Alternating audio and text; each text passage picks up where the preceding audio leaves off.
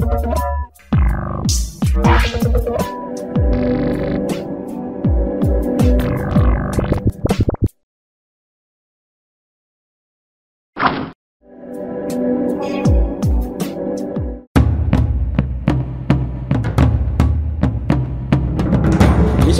看的是《灿烂时光会客室》，我是节目主持人管中祥。《灿烂时光会客室》呢是由公司新闻议题中心、偏恩、公民行动影音记录资料库我们联合制播的视讯的节目哦。我们希望透过这个节目呢，让大家一起来关切在呃很多争议性问题背后，可能有更重要的一个制度性的问题，必须要再做进一步的思考。那我们今天这节目当中呢，要跟大家谈的是呃有关于性别平等教育，因为我们知道在前一阵子伴侣盟在彰化曾经呃有播出性别平等教育影片《青春水样》哦。那因为这影片里面呢，被认为说啊，里面有谈到所谓的敏感带、性高潮。等等的这样的一种字眼或者是内容呢，其实呃，在过去这几年来一直引起的一些争议哦。那这次在彰化播出的时候呢，这个彰化县议员黄玉芬就质疑说，他会觉得说，如果孩子回家之后看完之后回去跟他的父母亲说，哎，我的性感带在哪里，要怎么找？那不知道该怎么办了。而在彰化儿呃彰化的护儿联盟的理事长吴君珍也批评说，这样的片子里面。充满了非常强烈的性暗示哦，所以这个其实是对小朋友的教育呢，事实上不太好的一种做法哦。那我们今天在节目当中呢，就要跟大家来谈这部片子，以及这个片片子之后可能充满的一些对很多人充满了一些恐惧，以及背后的一些整体的台湾性平教育的一些问题哦。那今天在节目当中跟大家邀请到的是呃。这部片子非常重要的一个主推者，同时也是台湾性别平等教育协会的监事苏千林苏老师来跟我们谈这个话题。苏老师你好，嗯，哎，关老师你好，各位观众朋友大家好。苏老师是不是请你一开始来帮我们介绍一下，当时为什么会有这个《青春水漾》这一部片子，以及这部片子内容大概是什么样的一些主题呢？呃，我们协会成立在两千零二年哈，然后当初成立的时候，我想性别平等教育就是我们最重要的一个推动的宗旨。然后我们在设想非常多议题的时候，其实呃性教育哈就是其中一个很重要议题。然后我们在呃思考怎么样去做的时候，其实两个途径哈，一个比较是呃对内，一个比较是呃向外哈。所谓对内的话，就是说去呃自己回溯一下我们自己的成长历程哈。那我想台湾走过的跟性教育有关的，我想大家大概都耳熟能详。譬如说呃过去什么健康教育十四章跳过不教啦，好，慢慢的可能会开开始触及一点，可是很可能比较是。以那个生理取向，譬如说我们的第二性征，哈，可是那里头其实也充满着问题，哈，譬如说它会比较呃着重生理的发展，可是这中间其实有非常多那个性别的呃偏颇或不平衡的状况，譬如说呃好像去强调非常多的这种呃互动都是女生的责任，哈，女生必须要呃守护自己，然后譬如说你要呃交朋友的时候就要特别小心，要去把关，不要去不要单独约会，不要干嘛，可是那种非常片面的呃给予很多成长中的女孩哈，就说这样的一个片面的这种责任，可是对男性的部分，好像他比较不觉得男性是一个可以学习、可以思考、可以做决定的哈。那在呃，譬如说两性的关系里头，他也要呃是一个学习体，是一个呃做一个决定，就是这里头的那个性别问题其实也非常的明显哈。再来，可能另外有一个阶段，很可能他比较会从呃，譬如说呃。呃，禁止，然后呃，恐吓，哈，比如说，呃，如果你太早发生性行为，可能就会呃带来不预期的怀孕，那呃，怀孕是很糟糕的哈。然后呃，比如说性病哈，那当呃后来艾滋出现之后，我想艾滋就变成一个最大的恐吓哈，等等这这样的东西，其实是我想在呃台湾成长过的人哈，大概如果回顾的话，我们的性教育其实比较偏重在这个部分哈。那这个是比较对内的部分，那对外的部分，我们也呃就。呃，当就说现在资讯也也相当的流通发达，那但是过去我们好像大致上会从譬如说得到美国的呃资讯比较多，很可能日本有一些哈，可是也随着我想这个都是呃很大的一个趋势，譬如说大概将近二十年前，呃台湾有一些人开始去注意到北欧国家的性性别的政策哈，那其中呃譬如说他们做性别教育的推动，然后包含譬如说瑞典的性教育啊，很可能是在那一波里面我们也慢慢可以接触得到的讯息。后来我们就发现说，哎，瑞典他们在推动性教育时候，其实是一个非常不同的思考，哈，务实，然后比较以呃成长中的年轻人哈去去呃善待他们。好，然后觉得这是一个很重要的成长历程，家长的责任要陪伴，然后要给予知识，要去培养他们做能做决定的能力等等，那就非常吸引我们。好，所以我想就在呃大概二零零零年初的时候啊，我们就开始去邀请，就说呃瑞典推动性教育的人到台湾来带工作坊，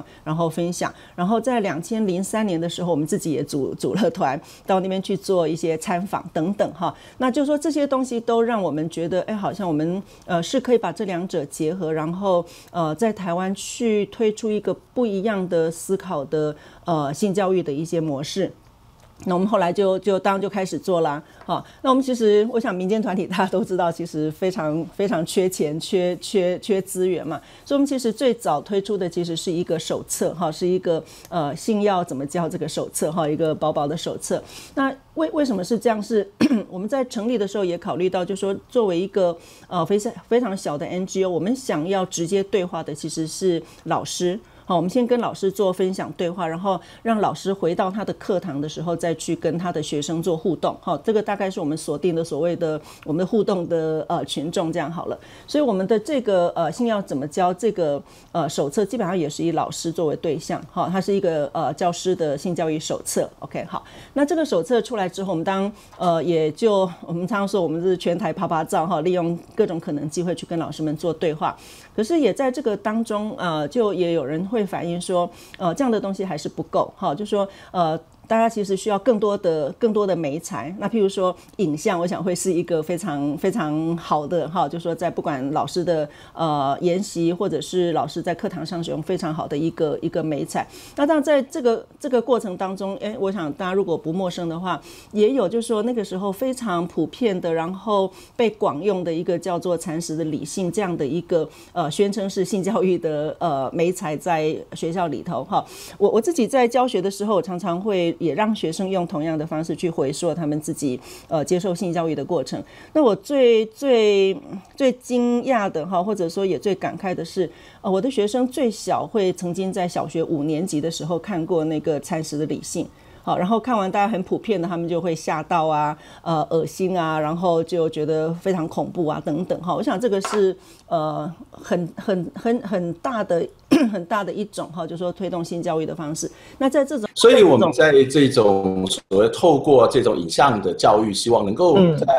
给给予大家不一样对性教育的一些看法。那在这过程当中，也就推出了《青春水样》的这部影片吧。那这部片子里面的内容到底谈了什么？为什么常常在这个整个推广的过程当中，哇，好多人产生了非常非常多的恐惧，或甚至说。这个是有关于呃，要教大家性解放啊，嗯、然后这样去推广同志的，事实上是什么样的内容？嗯，好，如果从我刚才描述哈，我想大家就很可以知道，就是说我们假设有一个光谱的话，那我们过去比较都是在这个部分的性教育的内容，我们很想就是说能够往这边去呃推动，然后去呃能够开发出来、发展出来一个不太一样，让大家把那个呃不管是在知识的层面、在概念的层面都可以打开来的一个呃教材。好，那对我们来讲，我们。们也觉得，当对我们而言，也是一个呃呃信念哈，觉得这样子或许应该是一个呃对成长中的呃任何人来说哈，甚至对上一代都都会是比较好。因此，在这个影片里头，我想我们就采取不回避的方式。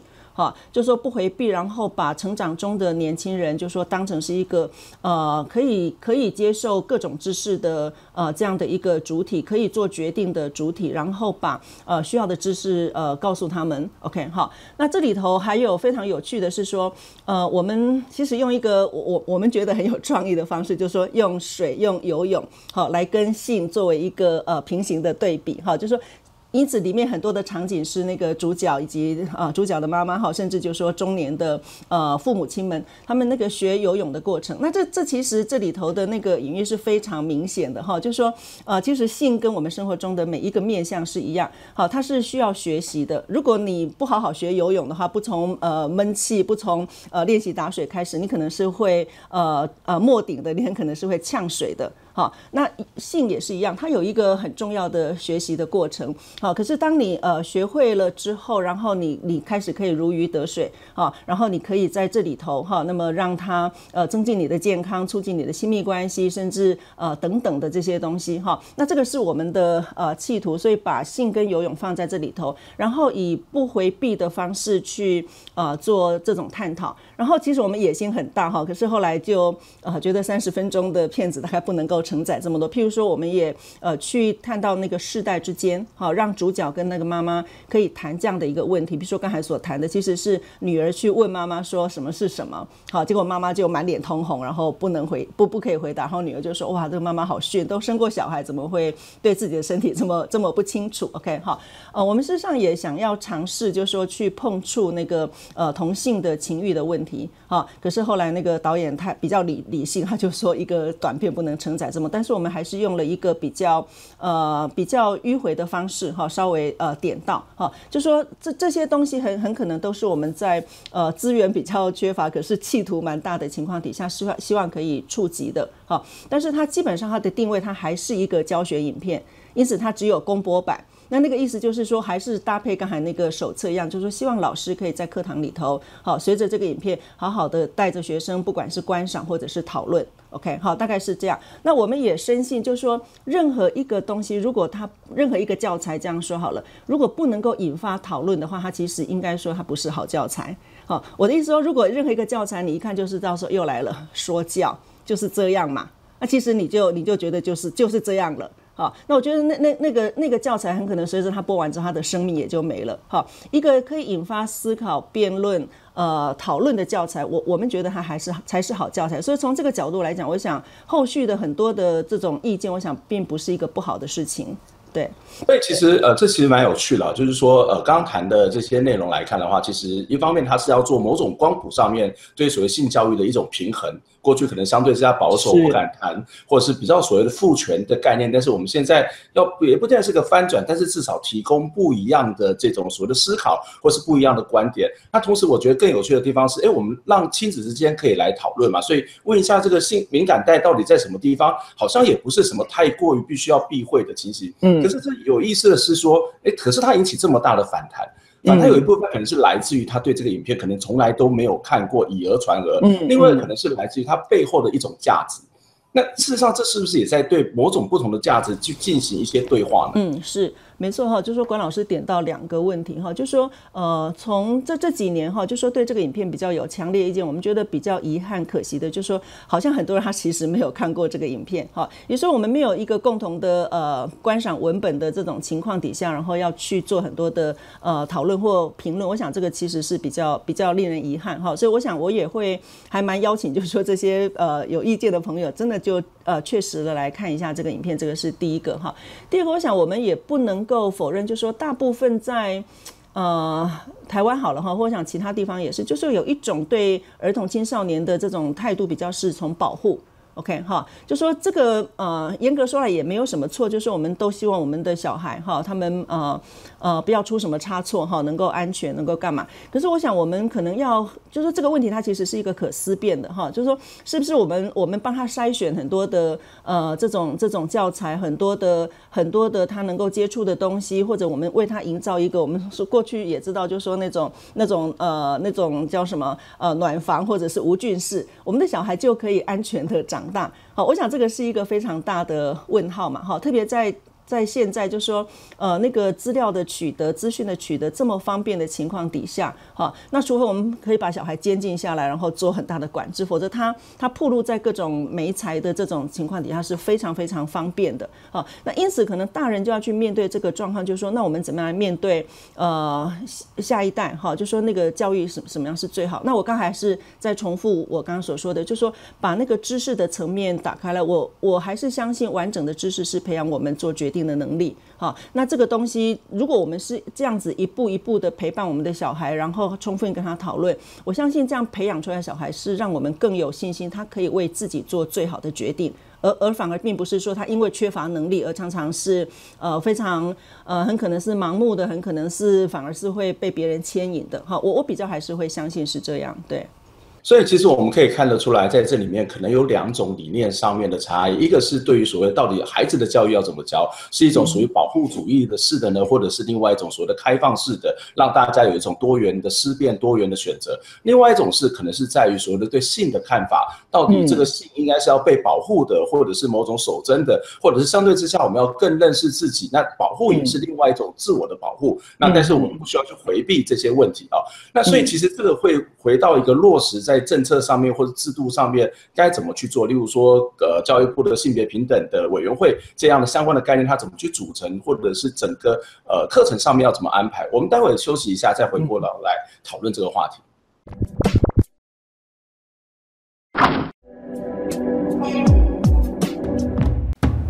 你好，欢迎收看这个礼拜的大元载报新闻。教育部在十一月初公布，将在教育部组织法里分列旋转定教育部高级官员离职后三年内不能转任私校董事长或校长等职位。针对这项修法，高教工会在十一月十号前往教育部抗议。他们认为教育部修法只做了半套，只有限制退休官员不能转任董事长、校长等职务。不过，讲座教授、主任秘书等高薪职位却不受限。而教育部官员为了退休后去私校就职，在任内制定相关政策时，恐怕会偏袒私校，无法做出好的高教政策。应该要制定禁止教育部官员在离退后担任私校的各种优级职。有关高教工会批评也转门变成任意门，教育部人事处专委丁会想回应，在订定制度时，公益维护非常重要。但对公务员职业选择的自由也要取得平衡，不能过度限制。为了抗议一例一休暨砍七天假修法案，劳工团体从十一月四号开始在立法院前绝食抗议。十一月九号的朝野协商中，民进党同意在三天审查、开出一个月冷冻期以及各党团不背葛院会的三个条件下，将草案送回卫环委员会。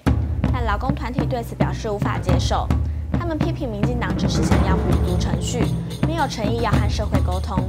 下周二，他们也要在立法院举办公听会，并提出民间的修法版本。而时代力量也因为不接受三天审查期限的条件，拒签党团协商结论。最后，朝野四党团在十一月十一号终于达成共识，在下周召开三天会议，会环委员会将审理草案。并将结论中限时三天的文字拿掉，改成待审查完毕后，如果没有共识，再交付党团协商，不受一个月协商冷冻期的限制。去年十月，布农族猎人王光禄因为持枪射杀保育类动物，被依违反枪炮弹药刀械管制条例、野生动物保育法判刑三年半。间团体为此发起了许多声援行动。去年底，检察总长严大和向最高法院提起了非常上诉，至今最高法院还没有裁定。十一月十号，严大和宣布将请求最高法院依职权调查，为布农族猎人王光禄非常上诉案的法律争议选任民俗专家、公民团体说明，厘清原住民狩猎文化与保育野生动物、管制枪械的公共利益价值，统一法律见解的冲突。但这个案子是否开庭，还得看最高法院如何决定。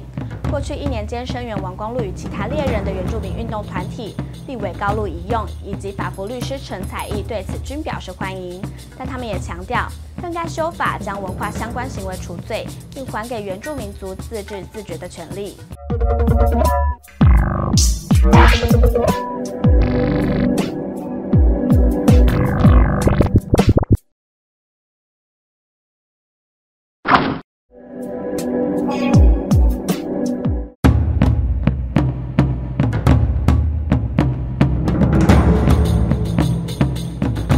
欢迎再次回到《灿烂时光会客室》节目的现场，我是节目主持人管中祥。在刚刚我们看到大元仔的新闻当中，我们看到呃，之前我们曾经讨论过的这个王光禄的这个狩猎的这个事件啊，那这个狩猎事件其实有一个比较新的。发展就是刚刚在节目里面也提到，新闻当中有提到说，检察总长呢宣在周四的时候宣布，他要去请求这个最高法院呢能够找一些公民团体、民俗专家等等的来做一些讨论哦，特别是有关于这个原住民族的文化保护、保育哦，还有这个呃呃狩猎，还有这个包括像动物的保护，还有包括枪炮弹药。啊、这个管线管制条例等等的这些法规之间的一些冲突哦。事实上，我们在过去的节目也特别的提到说，呃，从某个所谓的文明的角度来看，似乎呃这种所谓的保护或者是对枪支的管制是重要的。但是其实从一个原住民族自治或者传统文化的角度来看，它说不定也是另外一种对自然生态的这种所谓的调节哦。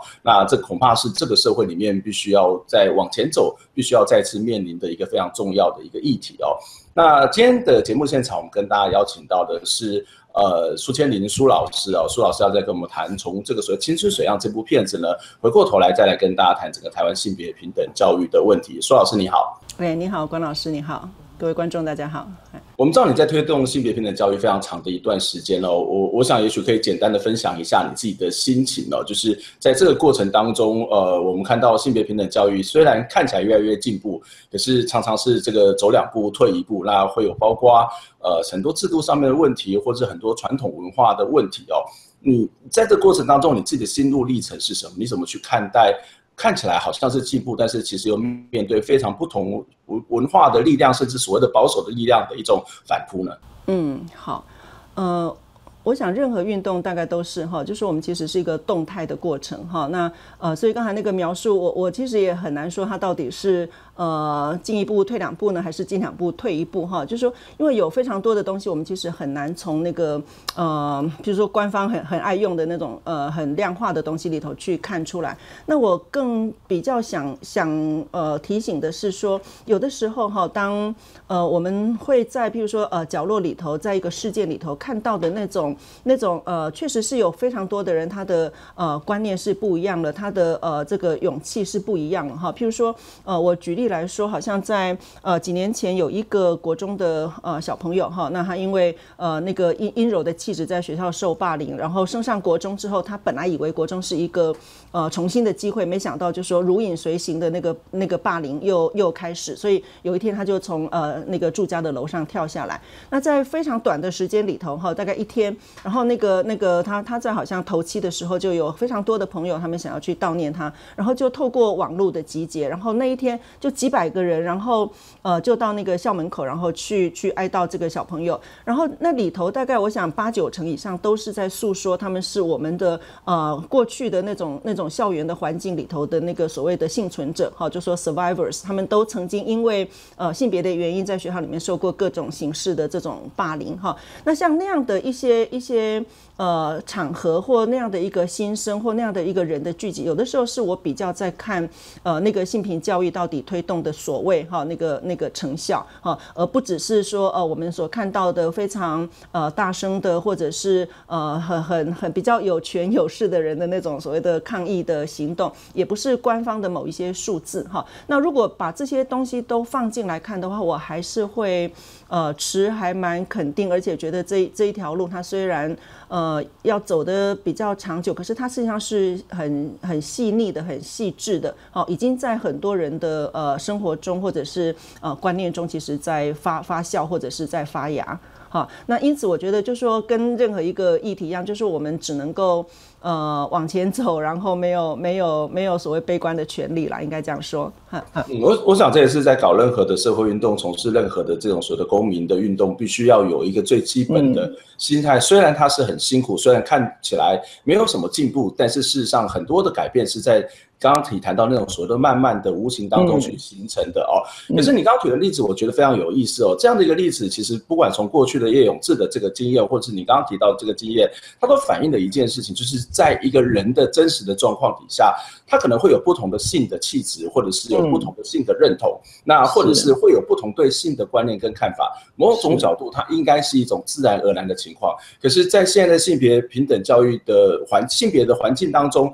我们特别是。可以发现，例如说像刚刚青春水样的那个例子，其实它事实上也是呃这些所谓反弹的声音，不就是会不会我自己觉得会不会也是造成某种这种悲剧在不断重复的一种原因呢？就是它的原因是在于我们没有更多的机会去了解不同的性取向或者不同性气质，甚至不同的这种对性看法的人，他们的思考是什么，所以很容易用我们自己既有的观念去。指责，或者是去排除，或者是自以为是的保护他们。嗯，对，没错哈。我想大家都可能需要去面对，就是我们的呃人哈的所谓的差异，不管是在任何方面哈，那个呃性别的部分、族群的部分、城乡等等哈，那因此就说性性平教育可能有非常大的一个重点，就是呃去面对差异，而不不以去。呃，在差异中去定出你我，去定出优劣，而是呃把差异当成是一种多元丰富，然后去欣赏、去去呃接受哈，那或者庆贺哈，应该可以这样说。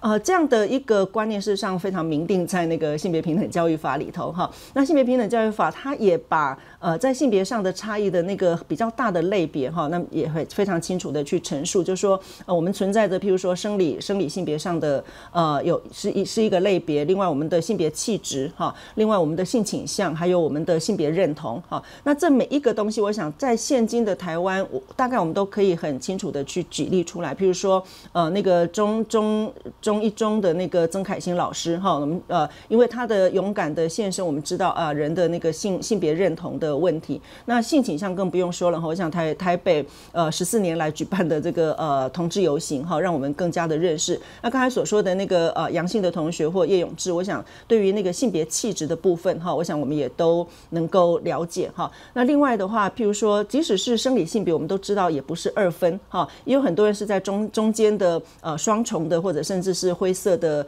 呃地带哈。那这些东西，我想呃比起过去，其实我们在认知的这个层次上其实是多了很多。那比较重要其实是那个观念哈，观念的那个转换的问题。那因此就是说，性平教育可能有非常大的一个重点，就是说要让啊、大人们哈。呃，负责陪伴或者教导呃的大人们，或有权去制定政策，大人们真的要去面对自己，就说在性别这一件事情上，我们真的不是。啊、权威，我们真的没有比没有比别人，甚至没有比年轻人懂得更多，是因为我们过去更受到那个传统的呃文化也好，性别观念也好的这种教养或钳制，哈，因此我们有非常大的一个重点是，反而是要回看我们自己的过去，好，那在这当中很诚实的去面对，到底我们所接受的那些东西是让我们更狭隘，还是让我们更宽阔？那如果我们有这样的一个一个反思或者是一个检讨，我我觉得我们那个。空间才可以打开来啊，有那个空间之后，我们才能够去接受刚才所说的那些比较新的，就是说去呃面对差异或者庆贺差异的呃，然后让不同的差异都可以在人的基础上享有它作为公民的这种权利或机会啊。那我觉得这这样的一个步骤，其实在推动性别教育里头是非常重要的一种学习的方法。对。不过话又说回来，既然它是一种所谓的面对差异，或者是它是要去促成某促成的某种的这种所谓的社会对话，可是还是有一些人会觉得。说，呃，那一些所谓的反对同志的这些人，他是不适合进入到所谓性别平等教育之的这样的一个委员会里面，甚至也发起了相关的抗议的行动。你觉得这个之间是有冲突或是矛盾的吗？我觉得。不会哈，是因为我刚才介绍了那个性平教育法哈，它在它的立法宗旨里，它其实也非常明定，就是说要透过教育的手段，呃，消极的来说要消除歧视，积极来说，呃，要能够去提倡多元，然后尊重。OK 哈，那如果这个是一个既定的政策的话，那我想呃。教育部它设定那个性平教育委员会哈，那事实上是要来推动这个政策哈，因此我的委员会应该在不违背这个政策底下来来做推动哈，而不是在我的呃委员会里头去耗掉非常非常多的呃这种时间或者是人力，然后去做这种辩论哈，就说到底呃性平教育的宗旨是什么，该不该怎样怎样哈，就说我我完全不否认，就说呃社会上还存在对于。呃，譬如说同同志的婚姻或同志教育，哈，呃，有不同意见的人，那我觉得在大的那个公民社会里头，那个绝对是可以去做呃分享或者对话或者是辩论，哈。可是如果我们放到教育部的性平会的话，因为它已经有一个性平法，那性平法的宗旨已经非常明定，OK，哈。那在这个前提之下，我就觉得教育部它应该去呃邀请的去去能够呃。有，就是说已经有非常好的性平意识或性平观念的人来共同为这样的一个政策做推动。那我我想这两者是有一点点差别的。嗯哼嗯哼，呃，在这些反对相关的这种所谓性别平等教育的一些课程当中，有一种说法就会觉得说，这种性别平等教育的一个目的是在提倡性解放。我不知道你对这个性解放的看法是什么，或者是说性别平等教育就是在提倡性解放吗？或者是说性别平等教育提倡性解放不可以吗？嗯，好。呃，这个其实就更更显得出来，就是说为什么我们需要有一个非常好的对话的空间哈。就说性解放，如果我们就只光想那个词，那每个人的想象其实是不同。如果我们可以好好对话的话，到底它从哪里解放哈？如果从比较传统的概念来说的话，呃，过去那个女女性的性很可能她是要呃婚后，然后为一个男人去做服务，然后要生出呃最好生出儿子的这种性是女女人对女人的性。如果我从这边解放，算不算呢？好，就说我的性不，我我的性也可以为自己的愉悦，我的性不一定要生小孩，甚至我不一定要生出儿子来满足别人。好，那这个算不算解放？好，那或者是说从一而终？那我现在很可能对对很多人来讲，呃，他他在呃不管有没有结婚哈，他的交友可能就已经不是那个呃从一的这种概念底下，或者他不跟婚姻婚姻去挂钩，这算不算解放？OK，好，那当另外一个比较现在会比较会被争执的，譬如说，呃，过去我们也觉得性是一个异性恋的性，那从现在我想不只是台湾，从世界各地都知道这已经不是一个呃现实嘛，哈，就是说很很多的同性之间他们的呃性，好，那那这个不管是在个人的个人的关系里头，或者是在国家的政策，譬如说很多的国家已经有同性的婚姻，好，那这算不算解放呢？哈，那当然很多人就会一步一步的更去挑战，就是说，哦，譬如说跟呃。动物好了，那人兽好，譬如说几批这这种东西，我觉得如果每一个东西都去讨论的话，很可能我们就会激荡我们很多的想法。譬如说人兽这样好了哈，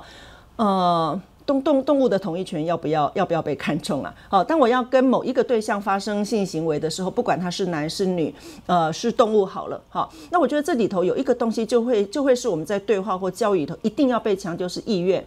OK，好，我想要跟别人做什么，别人的意愿我该不该尊重？好，两者意愿的呃契合才能够成就出来一个好的事情。好，因此在性教育里头，我觉得不能够回避就是意愿的表达跟尊重。好，那如果我们可以好好谈的话，我想每一个东西都可以被谈。如果我们回回归，就说过去的那个呃那个呃金赛的性学研究好了哈，就说大概人的性行为的模式，大概太阳底下没有什么新鲜事吧。好，就是在他研究里头就会发现，人的性行为模式其实是非常非常多样的。哈，那很多的时候其实是呃道德观念压抑了人，他去表达他真实的生活。好，如果我们在二零一六年的现在，如果可以去思考过去所走过的，然后他去呃伤害了多少人，或者是阻碍多少人去追求他自己或他的幸福。